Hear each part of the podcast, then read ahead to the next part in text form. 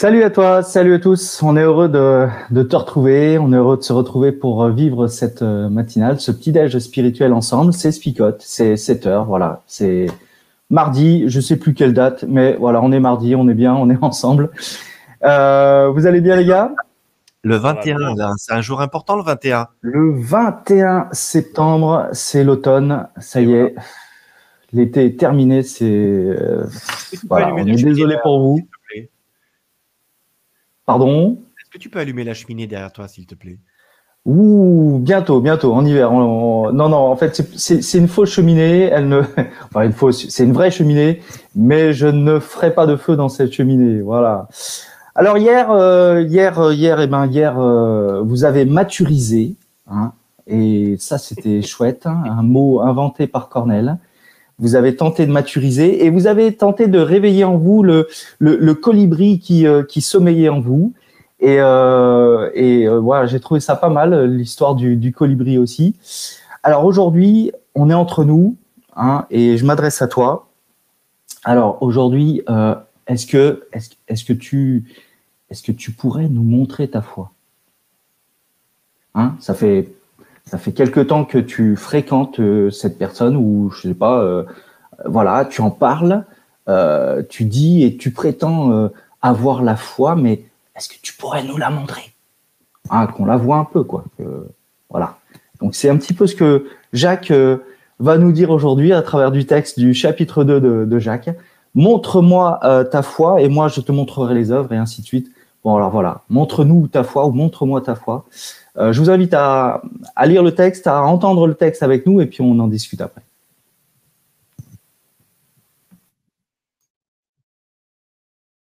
Mes frères et mes sœurs, vous croyez en Jésus-Christ, notre Seigneur plein de gloire. Alors ne faites pas de différence entre les gens. Prenons un exemple. Un homme vient là où vous êtes réunis.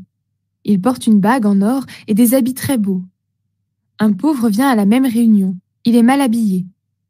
Vous montrez plus de respect à l'homme qui porte les beaux habits et vous lui dites Vous, asseyez-vous ici, à cette bonne place. Au pauvre, vous dites Toi, reste debout. Ou bien Assieds-toi là, par terre, à mes pieds. Quand vous agissez ainsi, est-ce que vous ne faites pas des différences entre vous? Est-ce que vous ne jugez pas avec un cœur mauvais? Écoutez, mes frères et mes sœurs très aimés. Est-ce que Dieu ne choisit pas justement ceux qui sont pauvres aux yeux du monde? Il veut les rendre riches en leur donnant la foi. Il veut qu'ils reçoivent le royaume promis à ceux qui ont de l'amour pour lui. Mais vous, vous méprisez les pauvres. Pourtant, qui vous écrase? Qui vous traîne devant les tribunaux? Ce sont les riches, n'est-ce pas? Ce sont les riches qui se moquent du beau nom que Dieu vous a donné. Les livres saints disent ⁇ Aime ton prochain comme toi-même ⁇ C'est la loi du royaume, et si vous obéissez à cette règle, vous agissez bien. Mais si vous faites des différences entre les gens, vous péchez et la loi de Moïse vous condamne parce que vous désobéissez. Oui, celui qui suit toute la loi, mais qui désobéit à un seul commandement est coupable envers toute la loi. En effet, Dieu a dit, ne commets pas d'adultère. Mais il a dit aussi, ne tue personne. Donc par exemple, tu ne commets pas d'adultère, mais tu assassines quelqu'un. En faisant cela, tu désobéis à la loi. Parlez et vivez comme des gens qui vont être jugés par une loi qui rend libre. Oui, au moment du jugement, il n'y aura pas de pitié pour ceux qui n'ont pas eu pitié des autres. Mais même quand Dieu juge, il est plein de pitié. Mes frères et mes sœurs, quelqu'un dira peut-être ⁇ Je crois en Dieu ⁇ Mais s'il n'agit pas pour le montrer, cela sert à quoi? Est-ce que cette foi peut le sauver? Par exemple, un frère ou une sœur n'ont pas de vêtements, ils n'ont pas à manger tous les jours.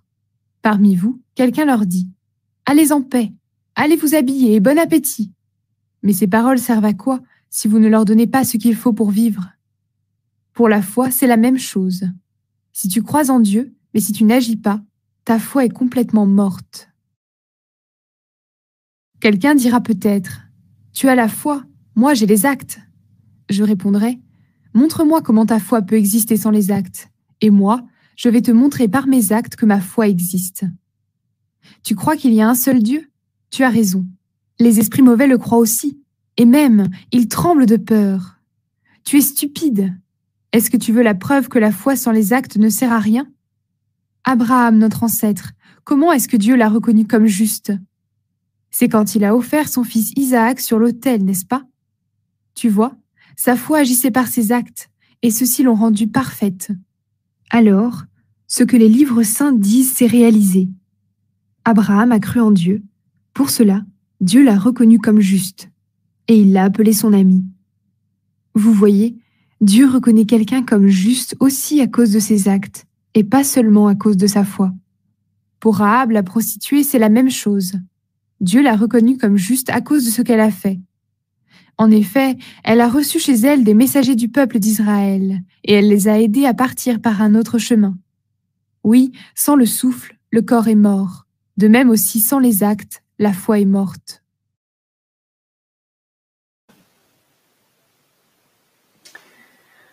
Voilà, comme vous l'avez dit hier, hein, euh, Jacques, euh, c'est des choses très concrètes et quelque part il va prendre des illustrations qui parlent, qui euh, ne restent pas dans ces choses, voilà, un petit peu difficiles à comprendre. Quand l'apôtre Paul notamment parlait de de la foi, des œuvres, voilà, il, il prend des situations que que ces personnes, en tout cas, ont, peut-être vécues ou ou abordées et il les livre, il nous, nous en parle de manière assez concrète. Voilà, moi je trouve ça, le, cet aspect de, de Jacques, euh, où encore une fois j'ai moins de difficultés, je sais pas vous, mais j'ai moins de difficultés à lire Jacques que à lire effectivement les épîtres de Paul. Ah, un, petit peu, le tonton Polo quand même. Moi j'aime bien. Euh, le tonton Jacques, euh, j'aime bien aussi, mais c'est différent. Moi, il me pose quelques petits problèmes quand même, il faut quand même le dire. Euh, on m'a appris en long, à large et en travers que c'était la foi qui, qui, nous justifiait. Là, quand il dit ce sont les œuvres qui justifient, on est dans une opposition qui, qui paraît un petit peu difficilement concevable. Bon, après, il faut peut-être revenir justement au tout début du, du, texte. avec cet exemple qui est donné de la partialité qu'on peut faire en fonction des, des, statuts sociaux ou des, de la richesse des uns et des autres. Et ça, ça je trouve, c'est déjà difficile. Quoi, hein, euh. Ouais, je suis, d'accord avec toi, Flo. Il faut faire attention de ne pas lire le texte trop vite quelque part. Parce que si on s'arrête juste sur cette question de, des œuvres et de la loi, euh, on a, on a l'impression qu'en fait, il est en train de, de, tout changer par rapport à ce que Paul va dire. Mais je trouve que ça se passe vraiment dans un enchaînement à ce qu'il a dit avant. Et ça commence pour moi quand il positionne par rapport à la loi euh, en disant il n'y a pas une loi qui est supérieure à une autre et qui prend juste en, exemple la question de l'adultère et du meurtre, en disant bah voilà, vous dites que vous n'avez pas commis d'adultère, mais en même temps vous passez votre temps à tuer. C'est curieux parce qu'il y en a un qui semble plus facile à faire que l'autre quelque part, et lui il le prend dans le sens inverse, comme mm. s'il y avait une provocation vraiment. Donc euh, moi je trouve qu'il y a il y a l'idée où il remet au contraire tout bien à plat en disant les amis, euh, quelle que soit la loi, tout est au même niveau et vous, vous hiérarchisez, comme vous hiérarchisez les gens en fonction de leur richesse, de, de leur réussite. Et ça, ça me rappelle vraiment euh, ce qu'on appelle la théologie de la prospérité qu'on a déjà abordé dans cette émission sur euh, voilà, croire que parce qu'on a beaucoup d'argent, on est béni par Dieu. Euh, non, tout le monde est jugé sur un même pied d'égalité et tout le monde sera jugé aussi en fonction des, bah, des infractions à la loi quelque part. Donc là, c'est ça commence par là, je trouve. Hein. et après, ça se terminera en effet par la question des œuvres et la loi. Mm-hmm. Ouais, cette notion de partialité, on a l'impression que, encore une fois, ces personnes sont sont encore euh, empreints de ce qui pourrait les toucher sur le sur le terrestre et que sur le domaine de la spiritualité, eh ben, euh, il y a encore des choses à, à, à, comprendre et à apprendre puisque ils sont euh, encore assujettis ou je sais, je sais pas esclaves du regard de, de, de comment ils, ils regardent eux les autres et comment on pourrait en fonction de ce regard, eh bien, les estimer ou pas. Si effectivement, je, je, j'admets plus facilement les personnes riches ou j'ai un regard bien plus bienveillant envers ces personnes, c'est que quelque part, j'attends quelque chose en retour. J'attends quelque chose de terrestre en retour. Hein, euh, voilà. Alors que là, euh, Jacques va, dire, maintenant, vous êtes euh, apparemment des, personnes spirituelles et, et cette loi, euh, elle, englobe tout un tas de choses et euh, elle devrait vous faire dépasser cette discrimination dans ma version ou cette partialité que l'on voit apparemment évidente dans, dans votre façon de regarder les autres. Quoi. Moi, ce que j'aime bien vraiment, c'est le passage justement où il parle de cette loi qui, qui rend libre. Euh, parce que quelque part, elle engendre de la, piété, de la pitié. Pardon. Et, euh, et moi, la compassion, euh, selon les versions. Ouais, la, la, pitié peut avoir un côté euh, négatif. Oui, c'est vrai. Alors, moi, en tout cas, ce que je trouve beau, euh, c'est vraiment, ça m'a fait penser vraiment à, vous savez qu'on fête cette semaine les, les 40 ans de l'abolition de la peine de mort en France. Et je me dis, tiens, voilà, finalement, quand on tuait quelqu'un, il n'y a, a plus de compassion à la fin. Tu as commis une faute, tout le monde t'a reconnu coupable, et ben maintenant tu vas payer et tu vas crever quelque part. Euh, et c'était ça, et d'ailleurs c'est ce qu'avait plaidé à l'époque le, ministre des gardes des Sceaux, euh, Badinter, c'était justement par notre humanité, notre compassion, même si on n'est pas en train de dire qu'il n'a pas commis une erreur, il y a une compassion qui devrait être là, et c'est ça pleinement le, la pleine, le plein accomplissement de la, de la justice quelque part. La justice, elle ne se fait pas justice quand elle tue. Et, euh, et ça, voilà, moi, ça m'a vraiment rappelé ce texte. Euh, alors, je pense pas qu'à l'époque, euh, il soit inspiré de la Bible, mais, mais je trouve qu'il y a vraiment un lien énorme là-dedans, en disant, mais ok, quelqu'un peut être coupable, mais à un moment donné, est-ce que tu es prêt, malgré cela, à pardonner? Et, là, euh, enfin voilà, pour moi, excusez-moi, hein, il y a Paul et Jacques, il est là, quoi. On voit pas. Voilà, il est là. Ouais, mais je suis pas d'accord avec toi. Je vais être ton polo, moi, c'est pas possible. On peut pas, on peut pas le traîner dans la boue comme ça, ce polo. Bon, je le traîne pas dans la boue. Je dis juste que pour moi, et, enfin, Paul, il est des fois un peu déconnecté. Il est dans son monde de, de rabbins, de juifs, etc. De, presque un monde parfait de bisounours. Alors que Jacques, il est, enfin voilà, il est au contact des gens, il me semble. Enfin, dis pas que Paul n'est pas au contact des gens, mais je veux dire, en tout cas, dans ses écrits, Jacques, euh, il est vraiment beaucoup plus pragmatique quelque part que Paul qui euh, voilà, nous fait de la théologie tout le temps, tonton Polo, des fois. Euh, voilà. Ouais, et en même temps, euh, partir dans la théologie permet de revenir mieux et différemment dans, la, dans la, le concret et le pratique de la vie de tous les jours. Et de revenir peut-être avec les bons éléments. et moi, c'est ça qui, que j'aime chez Jacques, c'est-à-dire que il est en train de dire là, dans ces deux passages, dans ces deux parties de ce texte-là, euh, c'est bien beau d'avoir une belle théorie, euh, mais si à un moment donné, ça ne se transforme pas en quelque chose de concret et de pratique pour ta vie, c'est mort. Euh, c'est ce qu'il est en train de dire. C'est dire, si dans votre cœur, vous dites la loi de liberté hein, qu'il évoquait, c'était tu aimeras ton prochain comme, comme toi-même, d'accord? euh, ça c'est génial. Mais si en même temps tu aimes ton prochain riche un peu plus que ton prochain pauvre, ben en fait tu commets un péché parce que ben c'est plus la même c'est plus la même chose quoi. Donc il, mhm. va aller dans le concret, dans le pratique. Euh, mais il faut bien expliquer comment est-ce qu'on euh, comment est-ce qu'on vit, comment est-ce qu'on comprend. Ben, tu aimeras ton prochain comme toi-même. Vous voyez ce que je veux dire? Paul va beaucoup expliciter cette pensée là et puis Jacques, lui, il va venir carrément dans le concret et dans le pratique.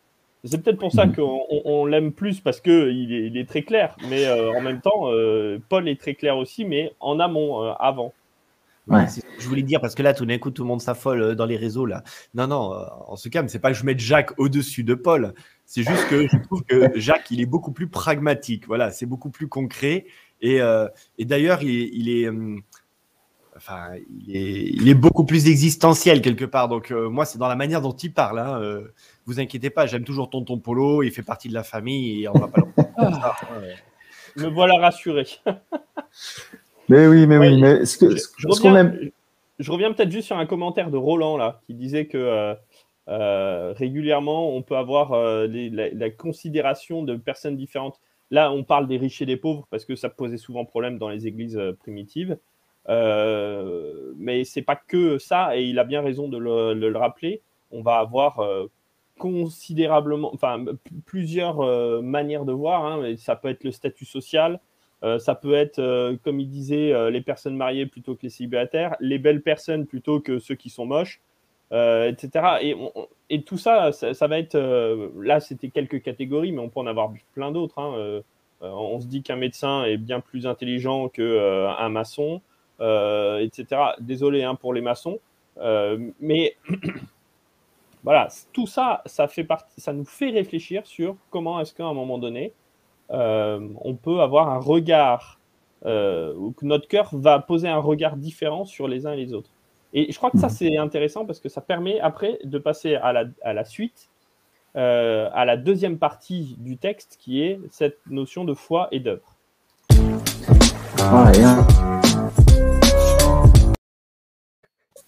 Bim je me suis fait avoir, je me suis fait couper.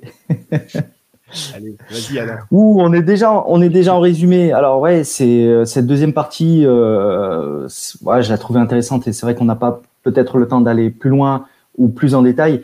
Mais euh, encore une fois, Jacques est en train de dire, euh, comme je disais en introduction, montre-moi, montre-moi ta foi. Et comment, comment c'est possible de, montrer quelque chose qui a l'air d'être pas abstrait, mais c'est difficile à cerner? Alors que si euh, euh, je, fais la démonstration par, bah, par cette bienveillance autour de moi, par le fait d'être disponible, d'être serviable, euh, de démontrer par des œuvres, donc par des actes, des choses concrètes, ben là, effectivement, je suis en train de montrer quelque part qu'il y a euh, la foi euh, euh, que, j'ai la foi. Et, c'est un petit peu ce qu'il va dire. C'est ces deux choses sont, complémentaires. Et il va prendre l'exemple de Dieu qui est un et que les, les, démons y croient aussi, donc ils tremblent de, de, ce, de cette complémentarité, de ce Dieu pluriel, mais qui est un. Alors que nous, on, on parle, bah, il y a la foi d'un côté, il y a les œuvres de l'autre. Attention, ne mélangeons pas. Mais si, il y a cette complémentarité entre la foi et les œuvres. L'un ne va pas sans l'autre. Donc, euh, c'est ça que Jacques, il me semble, est en train de, de révéler par des choses concrètes. Ce qui nous frustre un peu dans ce passage-là, quelque part, c'est on n'a pas cet équilibre. C'est vrai que Paul était très axé sur la foi, la foi qui sauve. Là, tout d'un coup, il réintroduit peut-être, euh, Jacques, la question des œuvres et on, a, on aurait tendance à contrebalancer complètement. En fait, ce qu'on n'a pas, c'est la balance que l'un et l'autre pourraient mettre et de se dire, OK, euh, je mets 3 grammes de foi, 1 gramme de, de, de, de, de ou est-ce que c'est 3 grammes, 3 grammes Et, c'est là où on ne sait pas trop comment ils sont en train de, jauger l'un et l'autre, euh, quelque part tout cela. Et j'ai envie de dire peut-être tant mieux, parce que je me dis, alors vous direz si j'ai tort, hein, mais peut-être que c'est à chacun d'équilibrer sa mm. balance entre foi et œuvre. Peut-être que certains ont besoin de faire monter la quantité de foi et baisser la quantité d'œuvre. Je pense par exemple à des gens, ils sont vachement engagés dans le côté très humanitaire, etc., euh, enfin très social. Euh, d'ailleurs, on appelle ça l'évangile social à un moment donné, mais qui peut-être prend trop de place par rapport à la dimension de foi.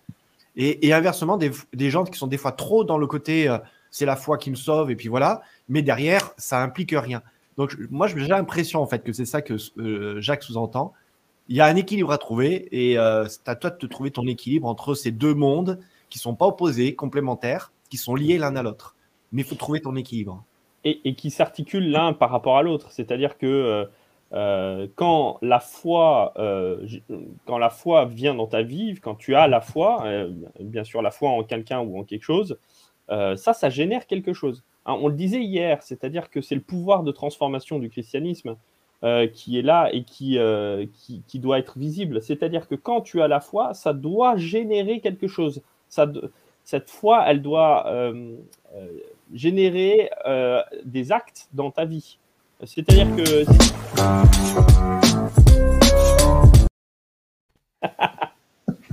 là, c'est parti tout seul, là. Hein. Eh oui, là, j'allais. Mais c'était parce qu'en fait, vous étiez déjà parti dans, concrètement dans ma vie, alors. Euh. Bah, c'est vrai. Non, j'y étais pas encore. J'y étais pas encore.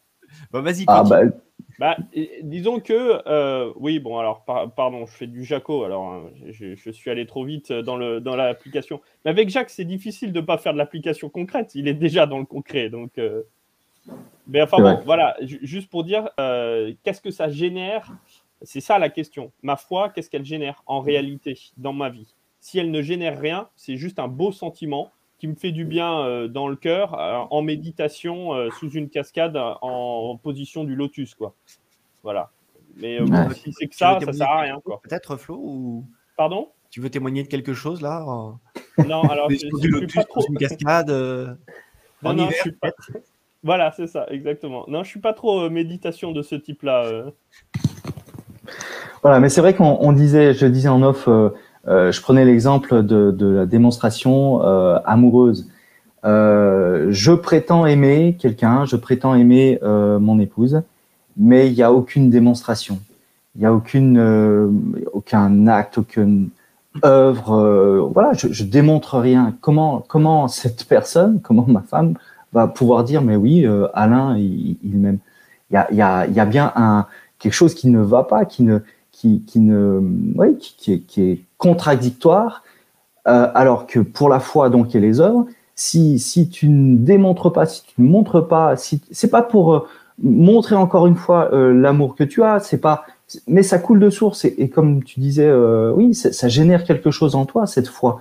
Et donc ces œuvres que tu vas faire, la démonstration de que tu vas faire va, va, va dire que dans, dans ton cœur, il y a bien quelque chose qui vibre, il y a bien quelque chose qui est, qui est animé. Donc euh, oui, c'est des actes, c'est des œuvres qui vont démontrer qu'effectivement tu, tu, as la foi. Mais euh, c'est pas pour faire cela que tu le fais. C'est ça coule, ça, ça j'aime, donc euh, je le montre. Ouais, alors pour reprendre un petit oh, commentaire de Manat, hein, le, le, commentaire de Manat Manat hein, pour les intimes. En fait, il faut que la foi transforme les, les mauvaises œuvres en bonnes œuvres. Et, je crois que ça, c'est vraiment euh, ce, qui, est dit. Ou alors, je pourrais même dire les, choses dans l'autre sens, même si c'est peut-être un peu tiré par les cheveux, mais, en même temps, c'est important quand même. C'est-à-dire que quand il y a des mauvaises œuvres, ça démontre un cœur mauvais. C'est ce qui est dit dans la première partie. C'est de dire, en fait, vous jugez euh, d'une mauvaise manière, avec un cœur mauvais. Euh, donc les actes sont en fait le, reflet de ce que tu as dans ton cœur et de la foi que tu as. Euh, donc, mauvaise œuvre, mauvaise foi, bonne œuvre, bonne foi. Euh, voilà, c'est très très réducteur ce que je viens de dire, très caricatural, on est d'accord, mais en même temps, c'est un petit peu ce qu'il est en train d'essayer de dire. Non, c'est ce que dit euh, le cousin Jaco, quoi. je croyais que c'était le tonton. Tu vas pas commencer à, modifier euh, les, liens familiaux parce que moi je vais être perdu. Hein. Ah non, non, c'est une confusion pour moi. Non, c'est cousin Jacob, puisque Jésus est notre frère et que Jacques est le frère de Jésus, donc c'est notre cousin. Bah non, ça doit être notre frère aussi alors. Oui, mais vu que c'est un demi-frère, c'est un cousin. Hein. Pas possible. On va pas pinailler quand même. On, est... Bah non, non, si je pinaille, je pinaille. Enfin, voilà, moi, enfin, vraiment, là où je trouve. Euh, moi, personnellement, je l'ai déjà dit en début de semaine parce que je trouve que euh, cette, euh, j'allais dire cet évangile de Jacques. Oh la boulette. Mais euh, cet évangile selon Jacques, c'est-à-dire cette bonne nouvelle selon Jacques, qui est vraiment, je trouve, tellement concrète par rapport à la foi de chrétien. C'est-à-dire que, alors, non pas que le reste, les évangiles ne sont pas concrets, hein, mais je veux dire, je trouve que Jacques, il, va, il met le doigt vraiment sur certaines problématiques que déjà, certaines tares, on va dire ça comme ça, que nous avons développé ou que nous développons en tant que chrétiens quelque part. Et ce côté euh, nombriliste, centré sur nous, ce côté, euh, euh, voilà, nous, nous sommes meilleurs que d'autres, ou cette classification sociale qui s'opère déjà dans cette église qui est, encore toute jeune quelque part, ben, Jacques, il s'embête pas. Et lui, il va directement en disant, bon, là, les amis, les catégories sociales, on va arrêter ces bêtises. Peut-être que maintenant, il faudrait revenir à l'essentiel, c'est-à-dire que vous dites que vous êtes converti, que vous avez accepté mon frangin Jésus dans votre vie, mais concrètement, euh, ça se voit pas dans ce que vous faites. Donc, voyez, moi, ce que je veux dire, c'est que c'est ça que j'entends chez Jacques. C'est pas une étude théologique, ça c'est clair. C'est presque un cri du cœur. Et, quand on voit sur les cinq chapitres de cet épître comment ça part dans tous les sens, on, le sent ce cri du cœur de, Jacques et qui, euh, ouais, j'ai envie de dire, c'est peut-être des fois ce qu'on a besoin dans notre vie de chrétien, d'un truc qui est complètement nouveau, qui nous, euh, qui nous bouscule, qui nous déstabilise. Quoi. Moi, c'est en ce sens-là où je trouve vraiment euh, voilà, vraiment pertinent quelque part cette, euh, cet épître. Hmm. Là, on est en train d'attendre le coup du, on attend euh, de la parole hein. choc, donc on n'ose pas parler là.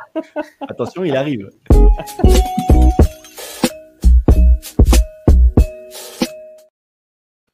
Là, j'étais perturbé par un message de Sophie qui nous dit euh, Philippe, tu nous embrouilles. Alors, je, me réfléchis, j'étais en train de réfléchir où est-ce que j'ai embrouillé. Euh, c'était sur, les, c'était sur les, les, liens familiaux entre, euh, entre Jacques et nous. C'est des arrière, arrière, arrière, arrière cousins. Hein. Oui, voilà. Exposant 10, quoi. Parole choc, parole choc. Euh, fou là là, c'est, c'est, c'est dur de trouver une parole choc. J'avais bien quelque chose avec le, le hors d'œuvre. Euh, un plat, euh, voilà, le plat du hors d'œuvre, c'est, c'est, c'est, c'est pas bon euh, parce que hors d'œuvre, c'est-à-dire hors œuvre, donc sans les œuvres, ouais, mais ça aboutissait à rien. Donc je me, je me suis dit non, abstiens-toi de faire cette blague, mais en même temps en en, parlant, je, je la fais. Donc ouais, voilà. Euh, non, parole choc, qu'est-ce qui pourrait. Euh, ouais, c'est, voilà, montre, encore une fois, montre-moi, montre-moi, montre-moi, montre-moi tes œuvres, montre-moi ta foi. Montre quoi Allez bah, Moi, j'avais envie de dire, c'est, c'est de l'abondance du cœur que euh, tes actes parlent. ce qui démontre que ouais, enfin, si c'est une parole choc, il faut pas que je la démo... que, que je que tu détailles. Alors, redis-nous ça, voilà. C'est de l'abondance de ton cœur que tes actes parlent, voilà. Super. Je, suis ébahi devant vos paroles choc, les gars. Donc, je suis, je suis embêté, ça m'a coupé et je viens de la perdre ma parole choc, du coup. Euh... Moi, j'avais envie de dire, euh, je reviens au tout début de, de cet épître quand, quand Jacques dit euh, Pourquoi tu fais des. Enfin, alors attendez, je la reformule. euh, arrête de mettre des différences entre toi et moi. Arrête de, catégoriser les gens et de catégoriser tes péchés. Quoi. Voilà. C'est mal dit, mais vous avez compris l'idée de la parole choc. Ouais, ah ouais carrément. Bon, bah, les amis, je vous invite à ce qu'on puisse prier pour aujourd'hui on a encore, euh, malgré tout, avec euh, Jacques, on voit que euh, eh bien, c'est bien beau de parler et de continuer à parler pendant 25 minutes tous les jours de Dieu, mais il faut peut-être agir aussi. Et donc, on a toute une journée pour agir. Donc, ben, qu'on puisse prier pour ça. Seigneur mon Dieu, je veux te remercier de ce temps que nous avons pu passer ensemble à, lire ta parole, à voir euh, qu'est-ce qu'elle nous inspire. Et j'espère euh, vraiment, Seigneur, que ton Saint-Esprit a touché chacun et chacune d'entre nous, tous ceux qui écoutent, et puis nous-mêmes. Et Seigneur, nous voulons euh, aujourd'hui que cette foi ne reste pas sans œuvre, ne reste pas sans agir dans nos vies, mais aussi qu'elle ne soit pas comme des, des fruits qu'on propose à ceux qui sont autour de nous. Alors Seigneur, bien, permets-nous de, de concrétiser, de, euh, de rendre concret cette, euh, cette foi dans notre vie aujourd'hui. Accompagne chacun et chacune, c'est ce que nous te demandons au nom de ton Fils Jésus. Amen. Amen. Amen.